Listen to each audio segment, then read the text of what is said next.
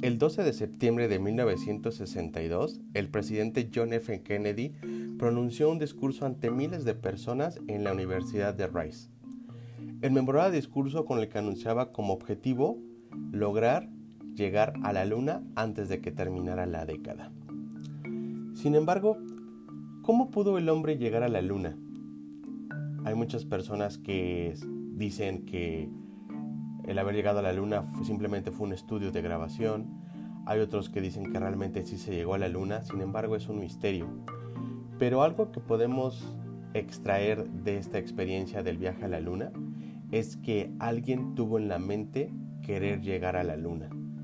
Todo surgió con un pensamiento en la mente.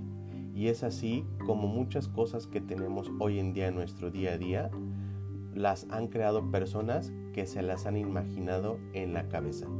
Y es así como nació el e-commerce, en donde muchas personas empezaron a crear y pensar que había una nueva manera de hacer las cosas. Y es así como hoy en día conocemos una de las empresas más importantes que es Amazon. Jeff Bezos, su fundador, tuvo una visión muy grande de cómo poder construir una empresa que se convirtiera en uno de los retailers más importantes del mundo.